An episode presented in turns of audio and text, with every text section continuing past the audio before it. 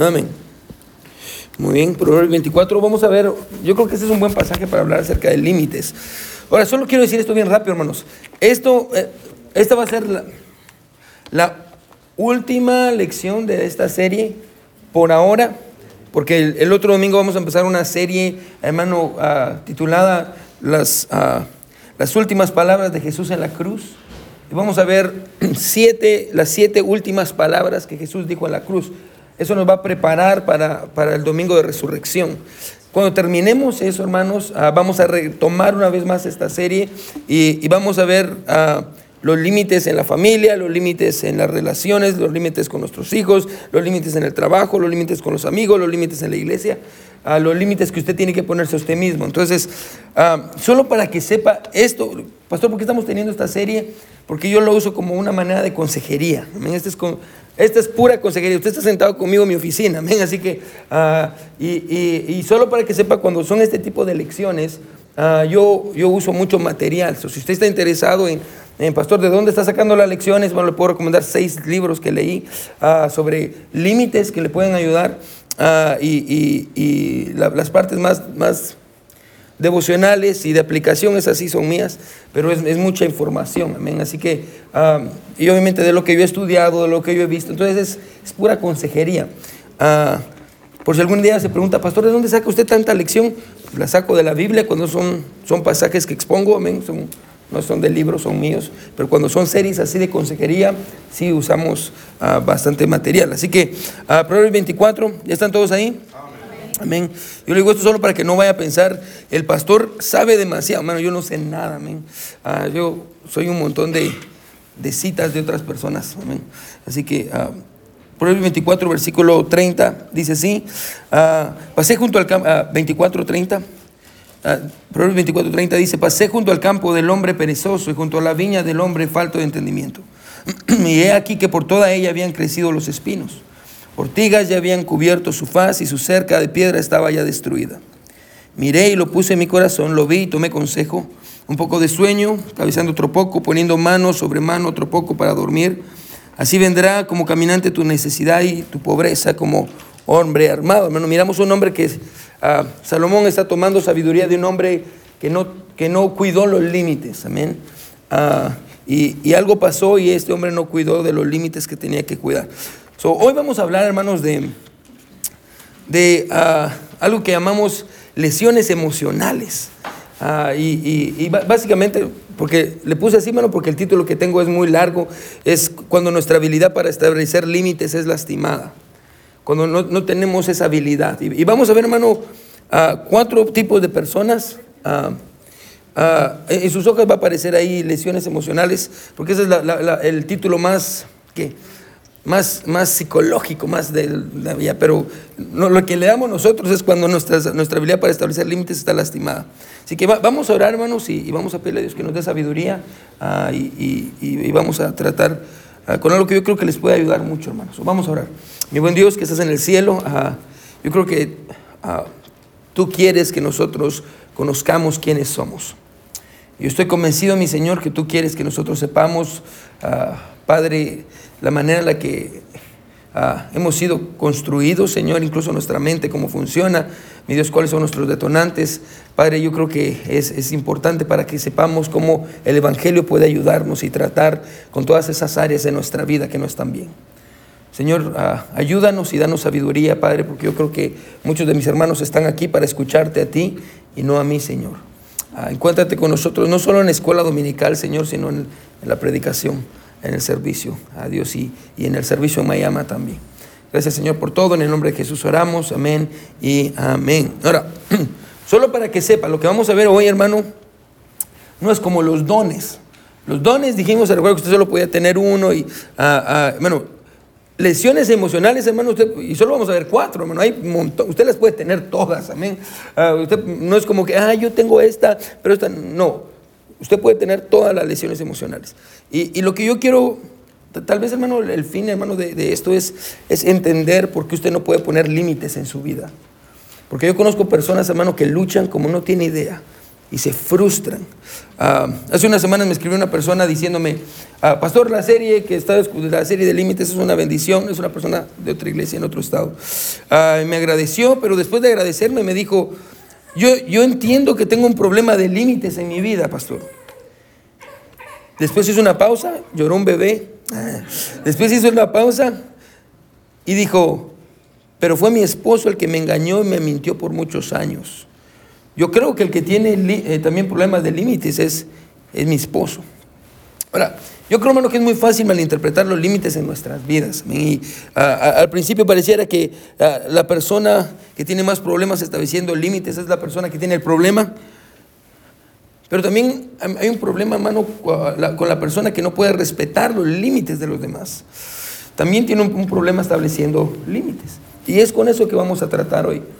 Hay personas que no pueden, no, no pueden poner límites y, no saben y no entienden. Amén. Y, regularmente, hermano, uh, todo se, se basa a, estos traumas que vivimos. Hermano. No quiero usar la palabra trauma porque a veces le decimos trauma a cualquier cosa que tenemos. Pero hay, hay, momentos en nuestra vida, hermano, muy particulares. Por ejemplo, ayer estaba hablando con Karin y Valerie uh, de los sueños. Amén. No le voy a decir que soñé porque no van a salir corriendo todos aquí. Pero, uh, y estamos hablando acerca de que muchas veces usted sueña con momentos y, y situaciones y lugares particulares, siempre en el mismo lugar. Y la razón es porque usted vivió algo que lo traumó en ese lugar. Y por eso usted, su mente y su subconsciente siempre va a ese lugar y va, y va, y va, y va, y va a ese lugar. Hermano, la mente es bien profunda, hermano. La mente es bien profunda. Y Dios, Dios nos dejó sabiduría en su palabra para poder entender quiénes somos nosotros.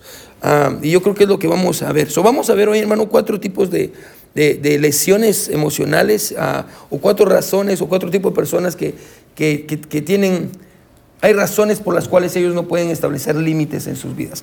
Vamos a pasar mucho tiempo en la primera porque yo miro mucho a eso en, nuestra iglesia y en personas. Ah, número uno ahí en sus hojas. Hermano, hermano Alejandro, ¿puede darme? Tengo una copia. Sí, me, ah, no, ya me dieron, perdón, perdón, perdón, lo puse aquí atrás. Ya, ya. número uno, hermano, vamos a ver el primer eh, tipo de lesión, hermano, que, y, póngale ahí complacientes. Los complacientes, que es una, una persona complaciente. Complaciente complaciente. Y después dice complaciente y dos puntos, y aquí está la definición de un complaciente. dice, ellos tienden a decir, escuche, que sí a lo malo. Son personas que siempre le van a decir que sí a lo malo. Siempre. Complacientes. Son personas que le dicen que sí a lo malo. Y, déjeme tratar un poquito con la raíz del por qué Constantemente usted o personas que usted conoce le dicen que sí a lo malo y pareciera que no pueden decirle que no. Y, siempre le dicen que sí a lo malo. Hace varios años estaba, estaba estudiando, tenemos que presentar a, un caso de estudios también y sobre unos pacientes. Yo tengo una compañera ah, que, estudié con él, que, estaba estudiando con ella, ella se llama Cuaive, ella es de Turquía. Ah, y ella en su estudio de casos estaba tratando con un paciente que estaba en el hospital por un, problema ajeno al que ella nos estaba contando. En la conversación al paciente ella estaba diciendo que el paciente le dijo que estaba luchando con, con drogas. Y por alguna razón el paciente no tenía el poder de decirle que no a sus amigos para irse a drogar porque él se sentía culpable. Y ella estaba escuchándolo. Estudio de casos, hermano, es cuando usted nos ponían a ver algún paciente y tenemos que escribir la conversación y después ya lo traíamos y, con el profesor y los otros estudiantes ya mirábamos el caso. Pero ah, ella comenzó a investigar, me, recuerdo que ella dice, empecé a investigar lo que ese tenía, empezó a tratar de entender por qué él no podía decirle que no a lo malo y mientras hablaba ella le preguntó, escuche, ¿cuál es su más vergonzoso recuerdo de la infancia? ¿Cuál es su más vergonzoso? Bueno, y quiero que ponga atención porque usted va a encontrar mucha ayuda para sus hijos. ¿Cuál es su más vergonzoso recuerdo de su infancia? Y él le dijo, me da mucha vergüenza decirle, pero yo crecí con tres hermanas mayores. Y cuando yo era pequeño, ellas jugaban conmigo de una manera muy dura y eran más fuertes que yo. Y constantemente me pegaban. Y me dejaban moretones o moretes o, o bruces. Pero lo que me da más rabia, le dijo él, es que cuando yo le iba a decir a mi papá que mis hermanas me estaban pegando, lo que mi papá me decía es que yo no podía defenderme de ellas porque ellas eran mujeres. Y yo tenía que dejar que ellas me pegaran, porque ellas eran mujeres y yo era un hombre. Ahora, piensen eso. Y yo no me había dado cuenta, hermano, que pues yo, como muchos de nosotros, crecimos con esa imagen. Y yo creo que es verdad, uno no tiene que pegarle a una mujer, pero tampoco una mujer puede provocar a un hombre. Es igual. Y yo me di cuenta de eso, hermano. Un día yo llegué a mi casa a, bueno, primero, bueno, tenemos una casa aquí en las seis y memoria. Y, y, me recuerdo que durante el COVID, hermano, el 2020, me recuerdo que, ah, que, me encantó ese tiempo que estábamos encerrados, hermano, fue el mejor tiempo de mi vida. Uh, me recuerdo que estábamos en la sala, no, sé si ustedes, ¿quiénes conocieron mi casa de ahí? Yo, ya, Karim, hermano Solana, ya, sí. Uh, yo me recuerdo, no sé si recuerdo que la sala estaba cerca de la, de la calle, entonces... Y, y, me recuerdo que estábamos en la noche viendo películas con Sabrina y estábamos viendo una serie Loki, amén, en Disney, amén. Estábamos, viéndola con Sabrina y de pronto empezamos a escuchar gritos afuera. Y, y, ahora, no era el mejor vecindario del mundo, amén, que digamos. Uh, me vendían drogas ahí de tres casas, ah, un desastre. Pero me recuerdo que eran como las 12 de la noche, 11 de la noche, 12 de la noche. Me acuerdo que abrí la puerta y, y salgo.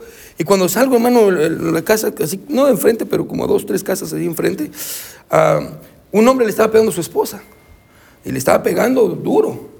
Ahora, hermano, yo no pensé dos veces y me escondí. No, yo, no, yo no pensé dos veces, hermano, y salí corriendo. Hermano, es, una, es un impulso, amén. No pensé dos veces, hermano, salí corriendo, ah, amén, para ayudar a esta mujer. Gracias a Dios, otro vecino también salió y al verme corriendo también corrió. Ah, no, yo creo que no solo a defenderla a ella, sino a defenderme a mí, porque el hombre que estaba pegando está más grande, amén. Un hombre así afroamericano, amén, grande. Y, dije, bueno, yo tengo hasta, yo corro al peligro, pero gracias a Dios el otro también corrió y, y, cuando este hombre nos vio se detuvo. Nosotros nos pusimos enfrente, amén, y, y él, fuimos a llamar a la policía y ayudamos a esta mujer. Interesantemente después la mujer se enojó con nosotros, eh, gente, gente loca. Ah, suele pasar. Suele pasar, amén. Tiempo después, bueno, ahora ya estamos viviendo en otra casa, amén, y el vecindario es diferente. Y un día llegué a mi casa una vez más, como a las 12 de la noche, andaba discipulando, creo que estaba discipulando a la hermana Meli y el hermano Israel. Ah, ah, que salía como a las 12, una de la mañana, buen tiempo teníamos también. Ah, y, y, llegué a, a, mi casa amén, y, me estaciono. Y regularmente siempre estoy escuchando música, alguna predicación, pero empecé a escuchar como gritos y decía como... Y no, si, usted no sabe dónde vivo, me vivo con un cul de sac, todas las casas están así alrededor. Entonces ya no hay, no hay más calles. y, y yo estaba como, y porque están así, es como, hay como un eco. Y yo estaba como, ¿qué está pasando? Amén. Y cuando volteé atrás, hermano, mis, mis vecinos de enfrente, hermano, son, son uh, orientales. Amén. No sé si son chinos, japoneses, hermano. Yo sé que usted puede reconocer la diferencia, yo no. Amén. Y, y, no sé si son de Japón, de Corea, de China, no sé, amén. Pero lo único que sé que el hombre está loco, hermano, se levanta a las 4 de la mañana, 5 de la mañana, hermano, con el frío que hay, hermano, hacer ejercicio afuera sin playera, amén. Cosa seria. Así que ah, me doy la vuelta, hermano, y vi algo interesante y es que ella le estaba pegando a él. Y ella le estaba pegando bien duro. Lo tenía en el suelo, le estaba pegando con, con la mano empuñada y le estaba pegando en la cara. Yo salí y vi cómo ella le pegaba y no supe qué hacer. Y me quedé. Porque dije yo, este hombre, en mi mente yo sabía que él es más fuerte que ella, así que yo no lo vi como un abuso, aunque sí era un abuso. Y lo más interesante es esto, que el esposo tampoco podía hacer que no, porque ella era mujer y le estaba pegando. Y tristemente lo que hice, hermano, es le dije, have a good night, buenas noches, me metí a mi casa. y de ahí fui, me metí a mi casa y fui a la sala, men, y...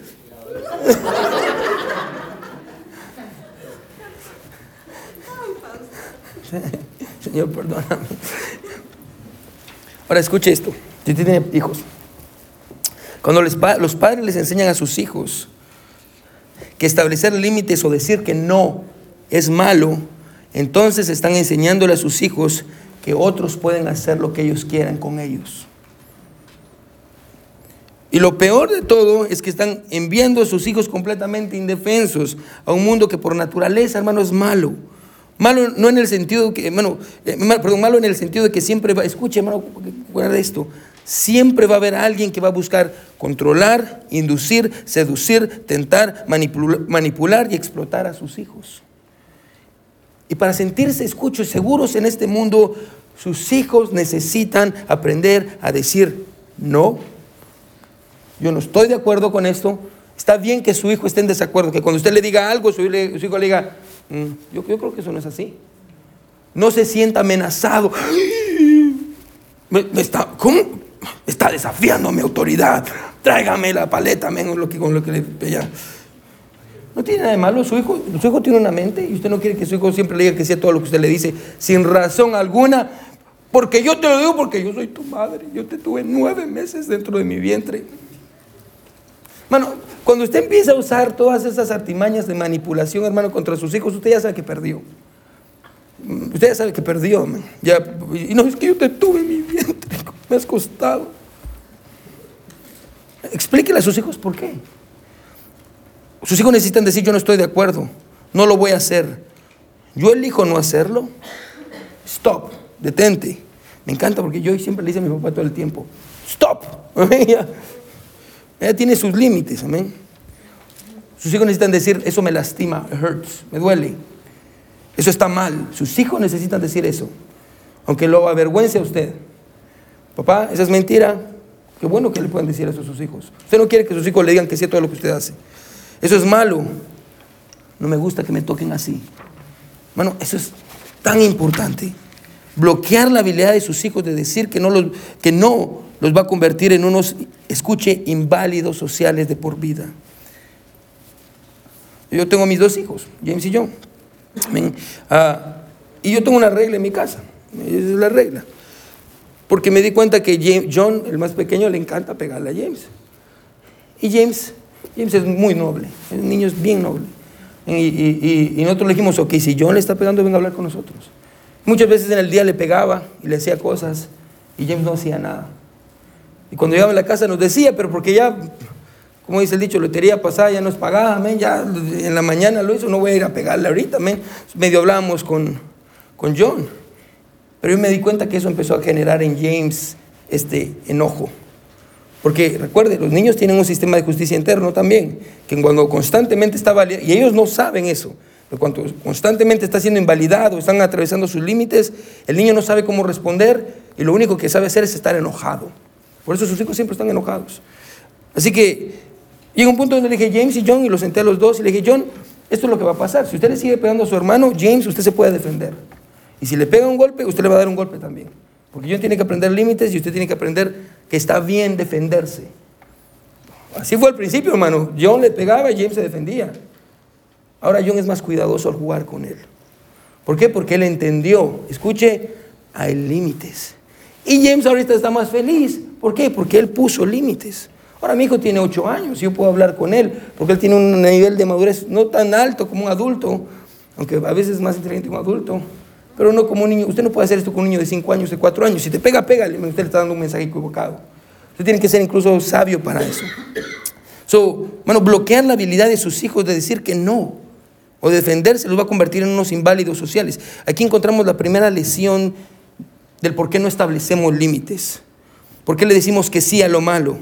Este tipo de lesión se llama complacencia o compliance. Personas con este tipo de lesión emocional, escuche, tienen una imagen borrosa y reconocible de límites. Ellos, escuche, se derriten ante, las demandas y las necesidades de otra persona y no pueden permanecer indiferentes ante las necesidades de otros. Personas complacientes pretenden, escuche, y usted puede ver una persona complaciente así, personas con este tipo de lesión emocional, porque son personas, escuche, que pretenden tener los mismos gustos que sus demás amigos solo para encajar. Yo sé que muchos de ustedes han estado ahí, yo también. O si es que me gusta eso, a mí también, a mí, también me gusta. Usted nunca lo ha probado, usted no sabe qué es, pero porque usted quiere encajar. Personas complacientes, ellos bueno, minimizan sus diferencias con otros solo para poder encajar. El problema con las personas así, hermano, no solo es que no son capaces de rechazar el mal, sino que son, no son capaces de reconocerlo. Porque cuando eran niños, sus papás los desarmaron y constantemente les dijeron, no me diga que no, no, no me diga que no. Cuando su hijo le dice que no, hermano, pregúntele por qué. Deje que su hijo hable. No, ok, no, no, no, ¿por qué? No, su hijo lo va a explicar. No le diga que la palabra no está mal. No, usted no le puede decir que no a su madre. Claro que su hijo le puede decir que no a su mamá. Claro que le puede decir que no a su papá. Una cosa es decir que no y otra cosa es ser rebelde. Ahora, si está siendo rebelde, usted le puede decir, ok, lo voy a corregir por su rebeldía, no porque me dijo que no. La palabra no es bien importante. Bien, bien, bien importante. Y sus hijos necesitan tener la habilidad de poder decirla. ¿Por qué? Porque en el futuro, si no saben decir que no, siempre van a decir que sí. Y le van a decir que sí a todo. A todo. Muchas personas complacientes se dan cuenta de, bueno, ni se dan, eh, se dan cuenta de que están en relaciones tóxicas y peligrosas hasta que por lo regular ya está tarde. No pueden entender. Su radar espiritual está completamente quebrado. Escuche, ellas no tienen la habilidad de guardar su corazón contra el mal. Escuche, hermano, este tipo de lesión emocional paraliza el músculo de decir que no en las personas. Y esto se da por muchas razones. Ponga atención. Y ahorita vamos a ver un pasaje bíblico que yo creo que le va a ayudar mucho. Personas con este tipo de loción complacientes no pueden decir que no por varias razones. Por ejemplo, tienen miedo a lastimar los sentimientos de otros. Le dicen que sí a todo porque no quieren lastimar a la gente. Y por eso dejan que los lastimen a ellos porque no quieren que lastimen a los demás. Tienen miedo al abandono, a la separación. Si yo le digo que no, me va a abandonar o no va a estar conmigo. Un deseo de ser completamente dependientes de alguien más, miedo al enojo de alguien más. No le digo que no porque si no se va a enojar conmigo. Miedo a ser castigados, me va a castigar. A ser avergonzados, miedo a ser percibidos como alguien malo o egoísta. Miedo a, a no ser lo suficientemente espirituales. Miedo a su propia, y aquí está, ponga atención, a su propia conciencia crítica y demasiado estricta. Este último, hermano, miedo a su propia conciencia. Y quiero tratar con esto, hermano, porque si usted no está tratando con esto, usted va a conocer a alguien que esto le va a servir mucho y le va a ayudar mucho. Personas quienes tienen una conciencia demasiado estricta y crítica tienden a condenarse ellos mismos por cosas que Dios ya los ha perdonado. Personas, hermano, yo conozco personas que son, cuando usted mira a una persona que sea crítica con los demás, una persona que sea muy juzgona con los demás, es una persona que es una, muy crítica con ella misma, por cosas que Dios ya los perdonó y ya no los condena. Vaya conmigo 1 Corintios 8, 7, le voy a enseñar una verdad que espero que le pueda ayudar en su vida, hermano. 1 Corintios 8, 7. Mira lo que dice. Capítulo, el capítulo 8 de 1 Corintios, hermano, por excelencia es el capítulo de la conciencia del hombre. Si algún día usted quiere estudiar sobre la conciencia del hombre y cómo funciona su conciencia, el capítulo 8 de 1 Corintios trata con la conciencia de una manera increíble. Así que si algún día quiere estudiarlo, puede estudiarlo en su casa. Ah, pero vamos a ver nada más al versículo 7. Capítulo 8, versículo 7 dice, pero no en todos hay este conocimiento, porque algunos habituados hasta aquí a los ídolos, comen como sacrificado a los ídolos, escuche, y su conciencia siendo débil se contamina. Está hablando acerca de una conciencia débil. Una conciencia débil. Ahora, póngame atención a esto, por favor.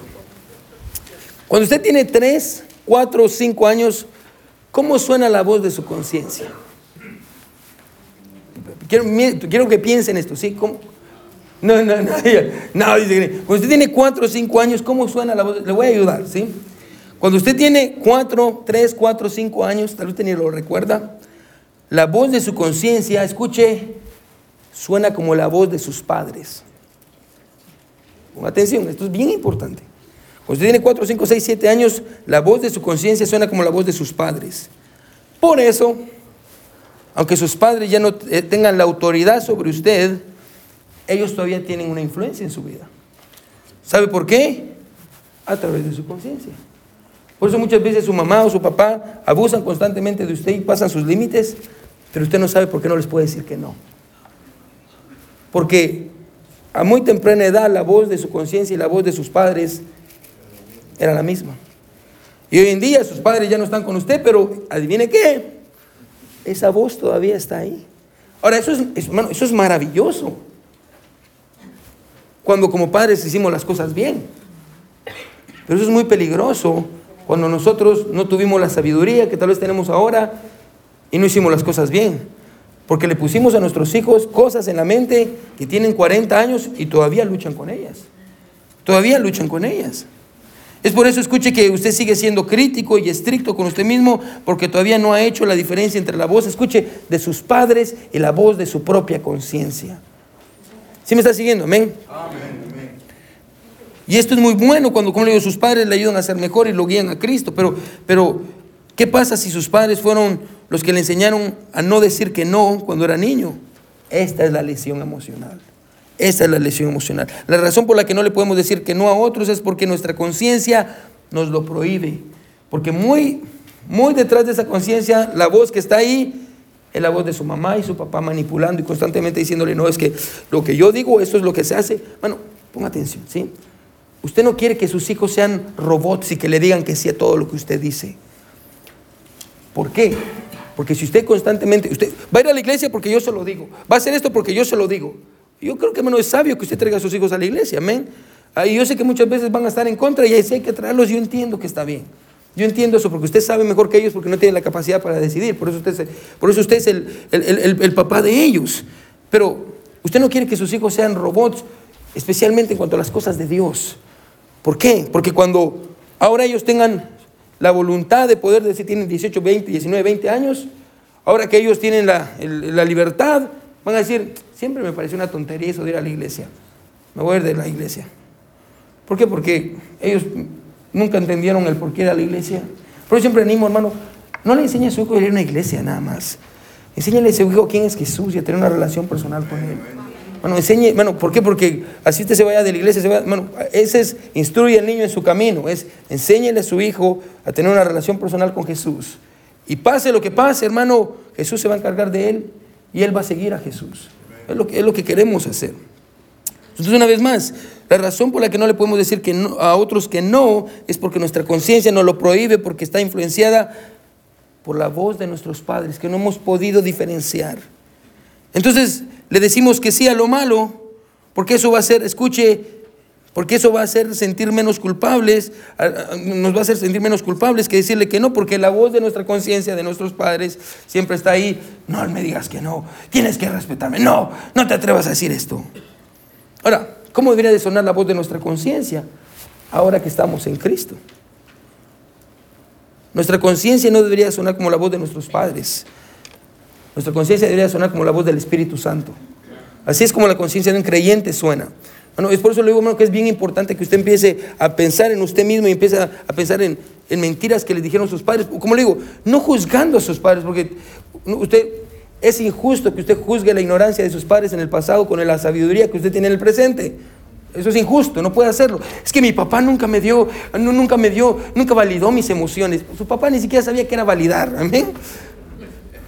Gloria a Dios que le dio comida y un techo. No, no, no juzga a sus papás por cosas que usted aprendió ahorita. Bueno, la razón por la que está aprendiendo ahorita no es para juzgar a sus papás, es para cambiar y mejorar con sus hijos. Amén. Por eso estamos en la iglesia. Por eso estamos en la escuela dominical. Amén. Nuestra, nuestra conciencia tiene que sonar como la voz del Espíritu Santo. Personas complacientes tienen, tienen a tomar muchas responsabilidades y establecer pocos límites. No porque así lo elijan, sino porque en el fondo tienen miedo. Así que el primer tipo de lesión, hermano, es, cuando una persona complacientes que, no le, que le dicen que sí a lo malo. Porque cuando eran pequeños les mataron el músculo de poder decir que no. Eso es el primero. Número dos, tenemos que pasar rápido, hermano, porque si no, no vamos a terminar. Ah, iba, iba, iba, a poner una cosa aquí en el pizarrón, pero dije no nos va a dar tiempo, por eso les dejé ahí el cuadro atrás, pero ahorita lo vamos a ver. Número dos, son las personas evitativas evitativas. Estas son lesiones. Usted puede tenerlas todas, hermano. No es como, ah, yo creo que tengo esta, yo creo que no tengo esta. No, no, no. Usted puede tenerlas todas. Personas evitativas. Tiende a decirle que no a lo bueno. Esto es al revés. Complacientes le dicen que sí a lo malo. Evitativas le dicen que no a lo que es bueno.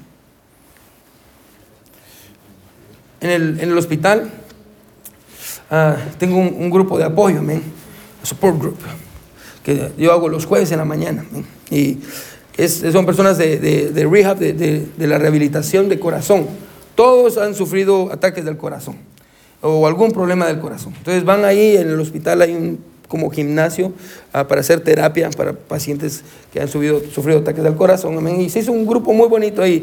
Y ahí la manager me dijo, ah, quisiéramos tener un, algo un grupo de ayuda. Y yo lo hago los, los, jueves, ahí estoy con ellos. Y oramos, platicamos de la vida, los escucho. la mayoría son viejitos, así que es, mucho de escucharlos. pero me gusta, siempre comienzo la reunión de los jueves con algo que yo llamo el check-in. El check-in es como la registración, es que vamos con cada uno y le preguntamos, ok, ¿cómo se siente hoy y por qué? Y ahí es donde uso el feeling wheel que le estaba diciendo la otra vez, para la rueda de las emociones, para ver cómo se siente. Entonces ya dicen los viejitos, ya miran, o las personas, porque también son jóvenes, y miran y dicen, hoy me siento tender, me siento tierno, o me siento, hoy me siento ah, feliz, hoy me siento emocionado, hoy me siento... Entonces miran ahí y ya dicen, por esto y esto y esto me siento así. ah, qué, interesante que sienta así por eso. So, ese día en especial, hermanos, las personas ah, comenzaron y por alguna razón todos estaban teniendo un mal tiempo, amén, porque uno iba a tener una cirugía más y estaban luchando y muchos de ellos comenzaron a desahogarse, confesando cosas muy importantes, personales de su vida, hasta que llegamos con la líder del grupo, la manager, que también está ahí, que ella es la que inició todo. Y cuando llegamos ahí con la manager, y todos estaban esperando que ella compartiera algo profundo, porque ya todos estaban compartiendo algo especial, cuando llegamos con ella, ella dijo, yo he escuchado todo lo que les ha pasado a ustedes. Lo siento mucho. Y me doy cuenta de que mis problemas son tan pequeños comparados con los suyos. Por eso no quiero que pierdan su tiempo conmigo. Después paró y después dijo, ¿alguien quiere una galleta? Así nos dijo a todos. Y todos se quedaron. Y no se abrió con nadie. Ahora, este tipo de emoción o de lesión se llama evitación, que consiste en decirle que no a lo que es bueno. Le dicen que no a lo que es bueno. Es la Por ejemplo, usted puede ver esto muy claro en las personas que no pueden pedir ayuda. No pueden pedir ayuda. constantemente le dicen que no a lo que es bueno. No, no pueden pedir ayuda. O no pueden reconocer sus propias necesidades. O, o personas que no dejan entrar a nadie a su vida. Son, bueno, yo conozco gente, mano, que cuando usted se sienta con esa persona, esa persona, hermano, los vacían a ustedes.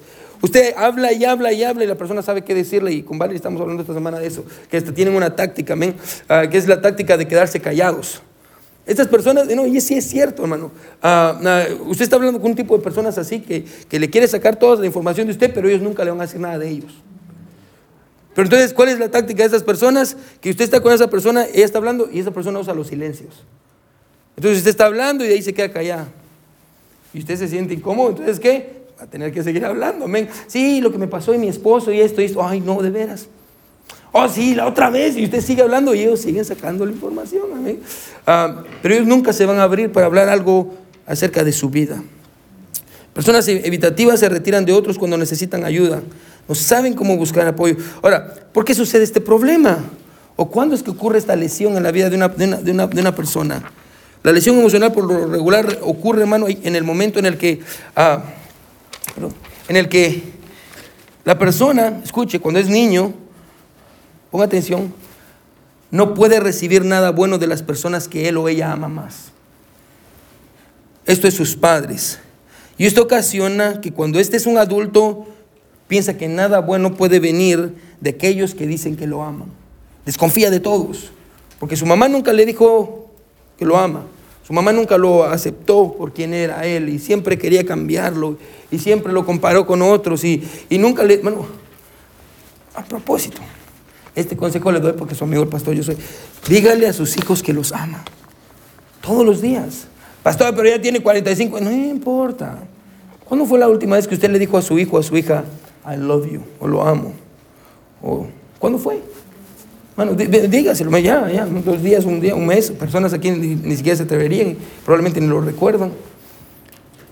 Como resultado de esto, escuche, estas personas evitativas desarrollan esta mentalidad de autosuficiencia, escuche, y porque nunca recibieron algo bueno en su vida, ellos piensan, so, las personas que me amaban nunca me dieron algo bueno, entonces si yo quiero tener algo bueno, voy a tener que trabajar duro por ello.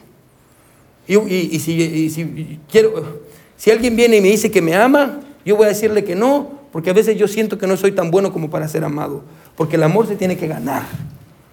Yo, creí por mucho tiempo esto, hermano, hasta que yo entendí, especialmente con Dios. Tenía esta idea, hermano, de que ah, si yo hacía más, Dios me iba a amar más. Y cuando yo no hacía lo suficiente, Dios me amaba menos. Pero después entendí que no, bueno, bueno, el que yo haga más no hace que Dios me ame más. O que yo haga menos no hace que Dios me ame menos. Dios me ama y punto. Nada de lo que yo haga puede afectar el amor que Dios tiene hacia mí. Yo no tengo que estar luchando para tener el amor que ya tengo. Por eso digo que su identidad en Cristo, hermano, es bien importante. La idea que usted ha sido aceptado, amado, hermano, en Jesucristo, ha sido santificado. Estudie Efesios 1, hermano, cuando tenga tiempo. Pase tiempo en Efesios 1, donde está la identidad del creyente, hermano. Ah, las riquezas que tenemos en Cristo. Pero llegar a, Por lo regular yo he visto, hermano, esta lesión que pasa cuando los padres no reconocen el esfuerzo de sus hijos. O también sucede cuando no les dan las palabras de afirmación que ellos necesitan y son muy duros con ellos. Aquí está su hijo y dice, yo fui a la escuela, mamá, y saqué un 8 de 10. Y dice, un 8 de 10. Ese no es el estándar en esta casa. Cuando, cuando usted estaba en la escuela, hermano, usted era peor. Usted ni fue a la escuela. Ah, pero se llena la boca. No, en esta casa los estándares son solo as o dieces. Usted ni fue a la escuela. Ah, pero le encanta poner en otros cargas que usted no puede llevar. ¿Cómo se llama eso? Fariseísmo. Fariseísmo. No sea tan duro con sus hijos. Si usted mira que su hijo está luchando, hermano, no, no sea duro con él. No sea duro con sus hijos. no, no, no, no aprecian lo que ellos hacen. Aprecia a sus hijos, amén. Aprecia a sus hijos. Ah, y las cosas que ellos hacen. Si un día le hacen un dibujo, hermano, sorpréndase por el dibujo, porque en el corazón de su hijo es lo más precioso que él está haciendo a usted. Y ahí andan los hijos intentando agradar a los padres y los padres, no es suficiente, no es suficiente, no es suficiente. A propósito, ese no es un, correcto reflejo de quién es Dios. Porque Dios no es así. Dios no nos ama por lo que hagamos para Él, Dios nos ama por quién es Él. Y punto. Ah, cuando, ah, otro consejo. Cuando le diga a sus hijos que los ama. Número uno, no les diga a sus hijos que los ama cuando hacen las cosas bien, porque el mensaje está mal. Dígales también que los ama cuando hacen las cosas mal. Y cuando los ama, cuando les diga que los ama, dígales, hey, yo lo amo. Si así usted no tuviera o fuera lo que usted es o lo que usted hizo, buen trabajo que sacó una A, pero si hubiera sacado una, una C, yo también lo amaría. Ay, usted no sabe cómo es eso en el corazón de un hijo. Usted no se imagina lo que eso es en el corazón de un hijo. Y ellos llegan a un punto en el que ellos dejan de creer en los demás y como resultado son incapaces de decirle que sí a lo bueno porque piensan que nada bueno puede venir de los demás. Cuando usted hace algo bueno con sus hijos o lo reconoce o los valida, usted les está enseñando, escuche a decir que sí a lo bueno. Y un claro ejemplo de esto, hermano, está Apocalipsis 3.20. ¿Alguien quiere leer Apocalipsis 3.20?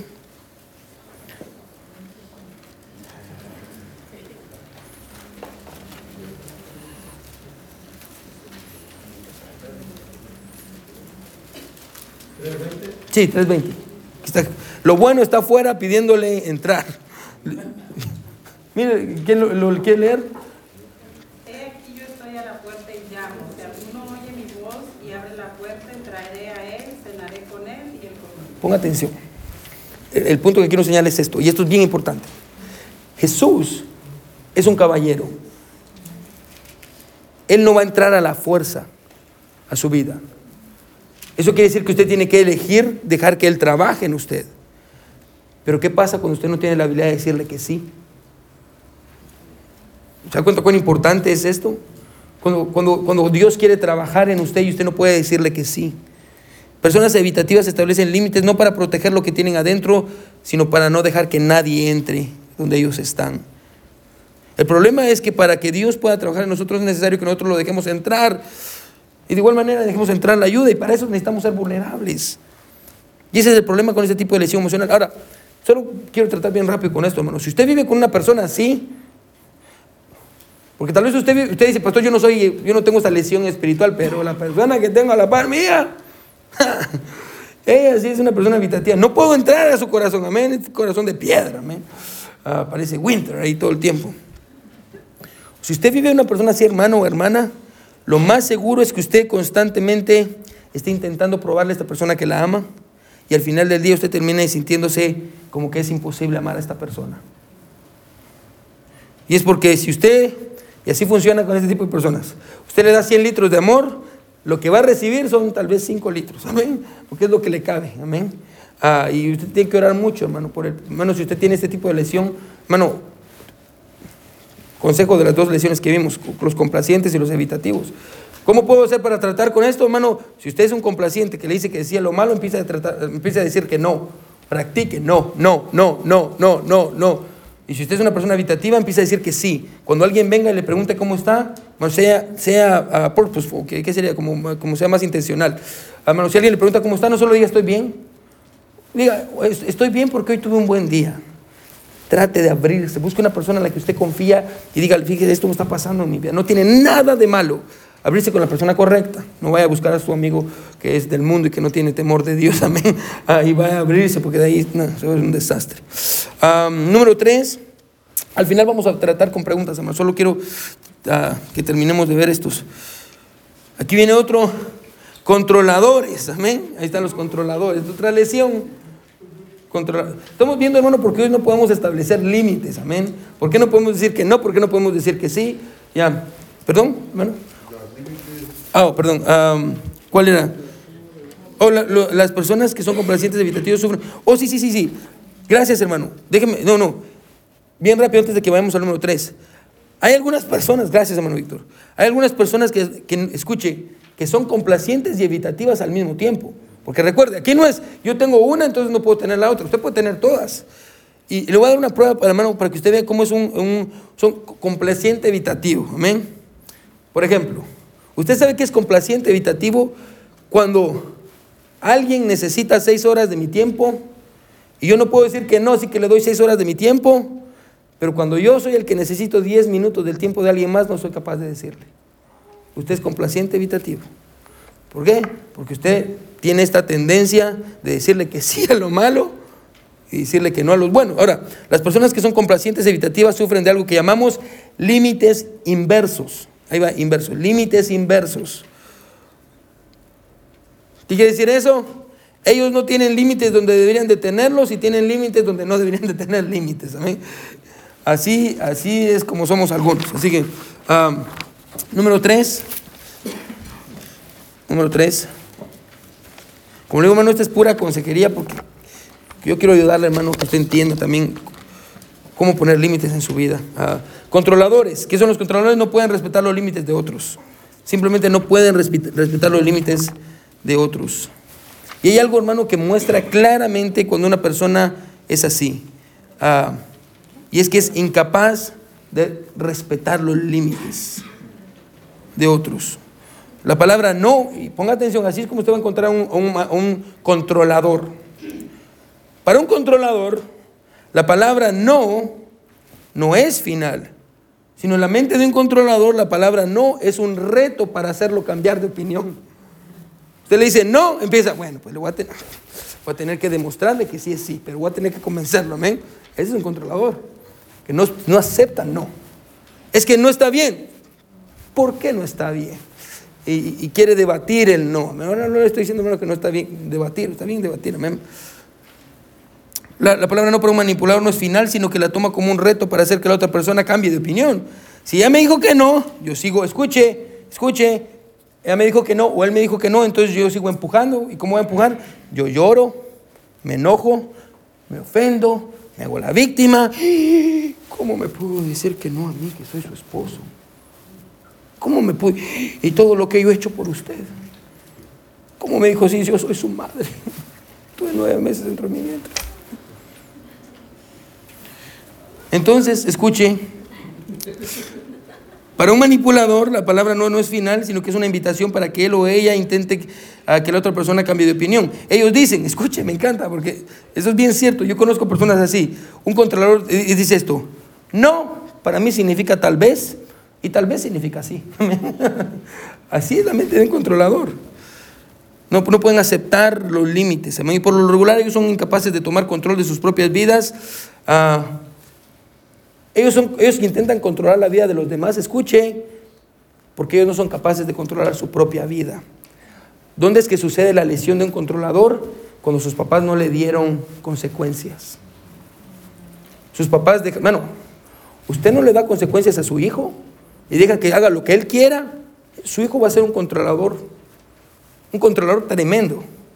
Bueno, y, bueno, y, ayer estábamos hablando con Valerie acerca de temas espirituales de psicópatas y sociópatas, amén. Y estamos hablando acerca de eso, la sociopatía, amén. viene mucho de eso. Cuando, cuando, cuando usted no le. La psicopatía de una persona ya nace así. La sociopatía, hermano, no, es, se hace.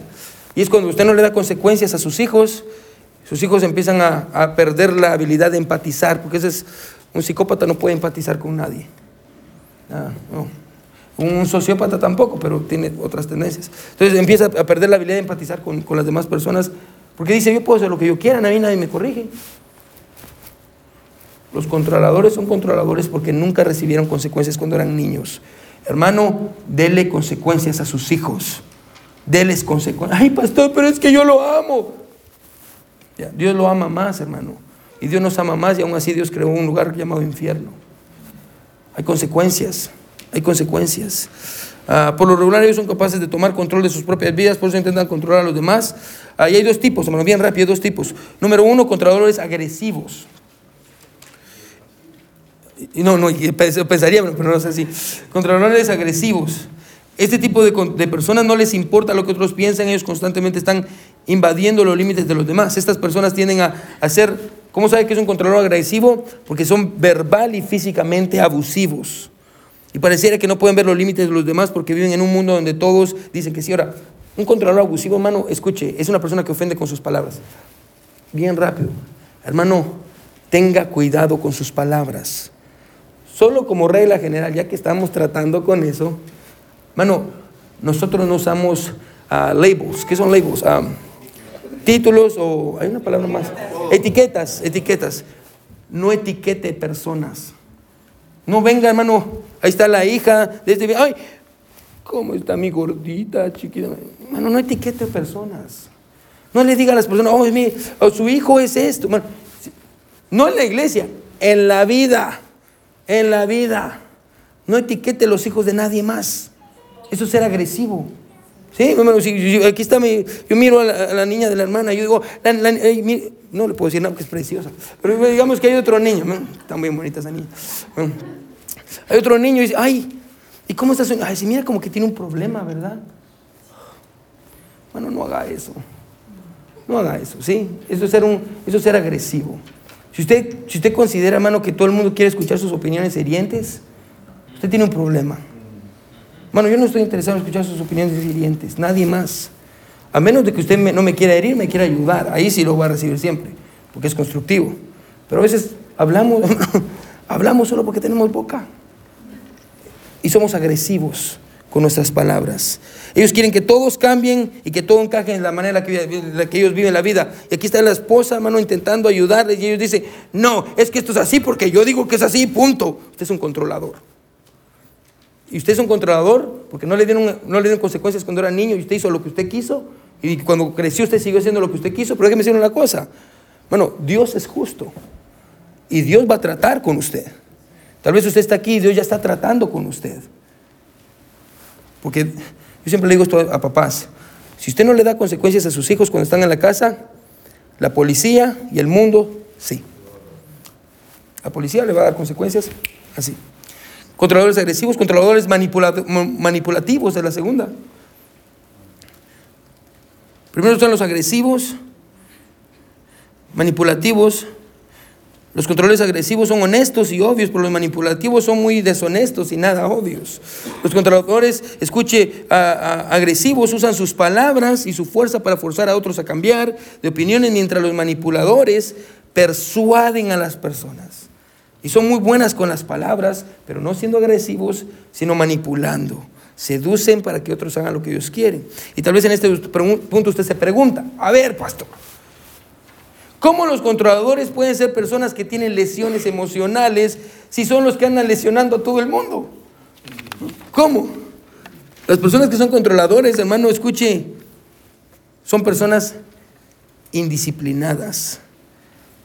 Y usted así puede ver un controlador no tienen la habilidad de controlar sus impulsos y sus apetitos.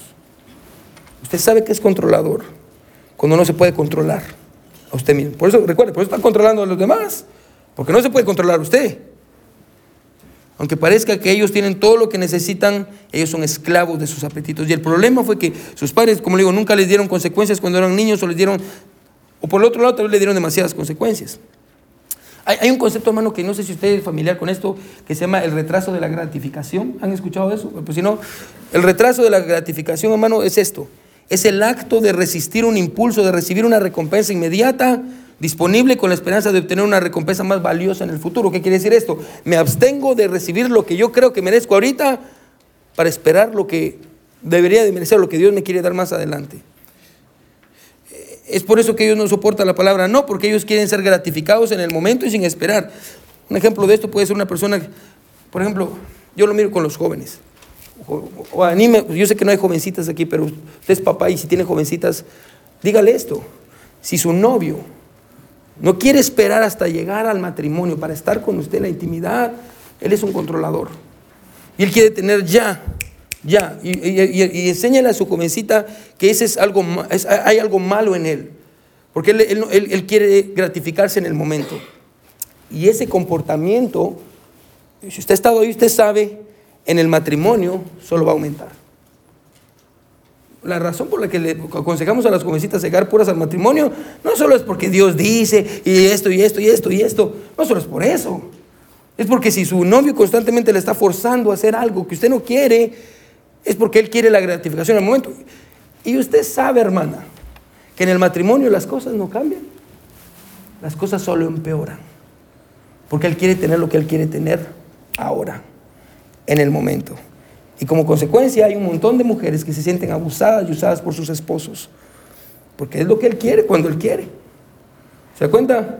Pero como usted no quiso hacer caso cuando era más jovencita y le dijeron a este muchacho, no, ay, pero yo lo amo, pastor. No, ayude a sus hijas, ayude a sus hijas. Y enséñeles, no solo dígale, es porque usted lo hace porque ama a Dios. Bueno, sí, lo hacemos porque amamos a Dios, nos queremos guardar puros, amamos a Dios. Pero no solo lo hacemos por eso, lo hacemos porque, escuche, queremos enseñarle a, sus, a nuestras hijas, a nuestras jovencitas a pensar.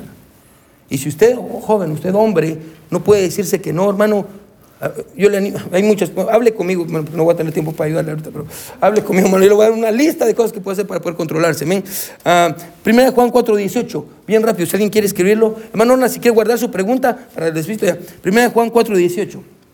Es un buen consejo para matrimonios o personas que están viviendo con un controlador. ¿Alguien quiere leer primera de Juan 4, 18?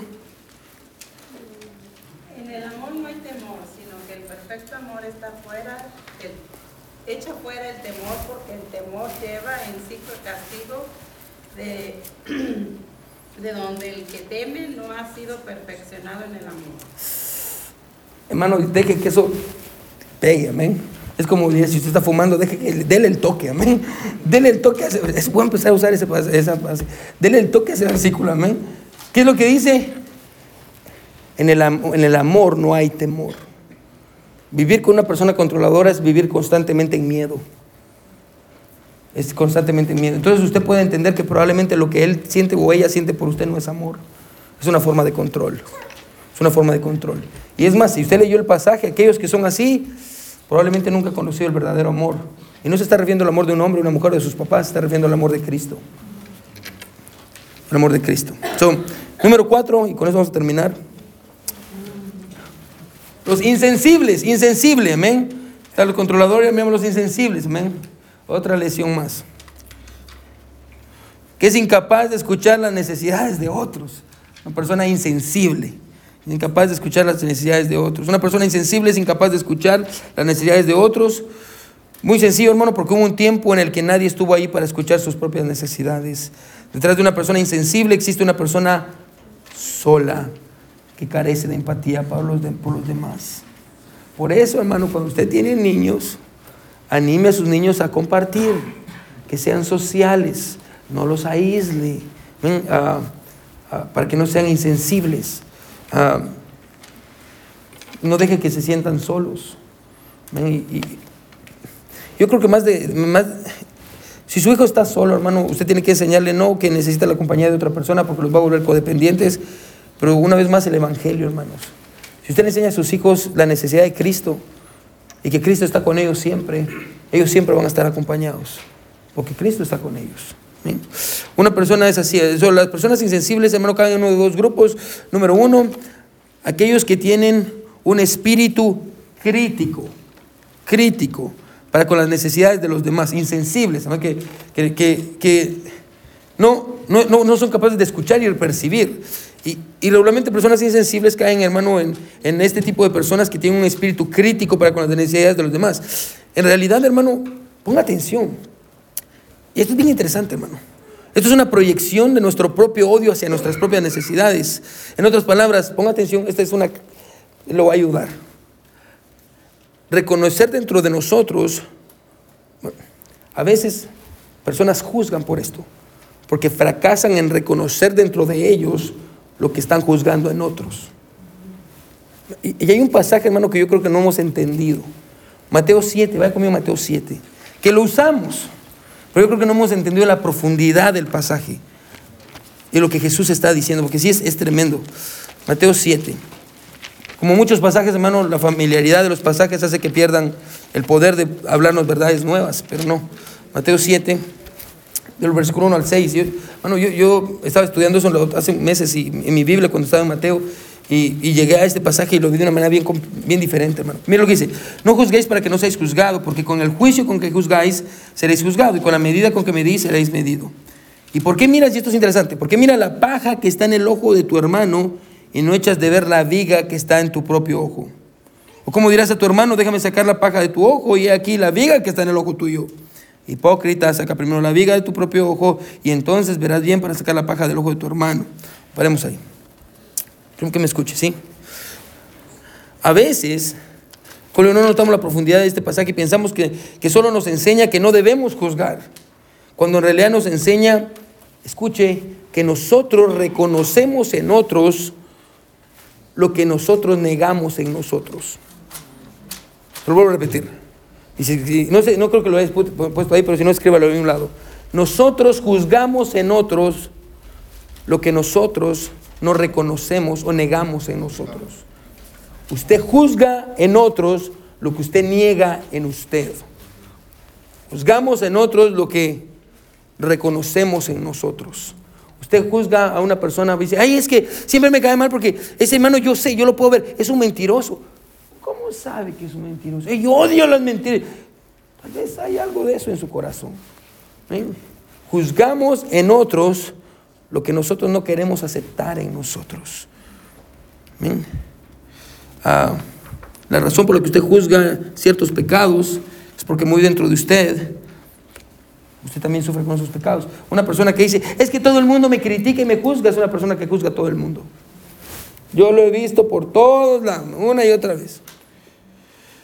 Por eso cuando escucho a alguien juzgar a otro pecado, a otro por un pecado diferente al de él, dentro de mí lo primero que pienso es, seguramente usted está luchando con ese pecado.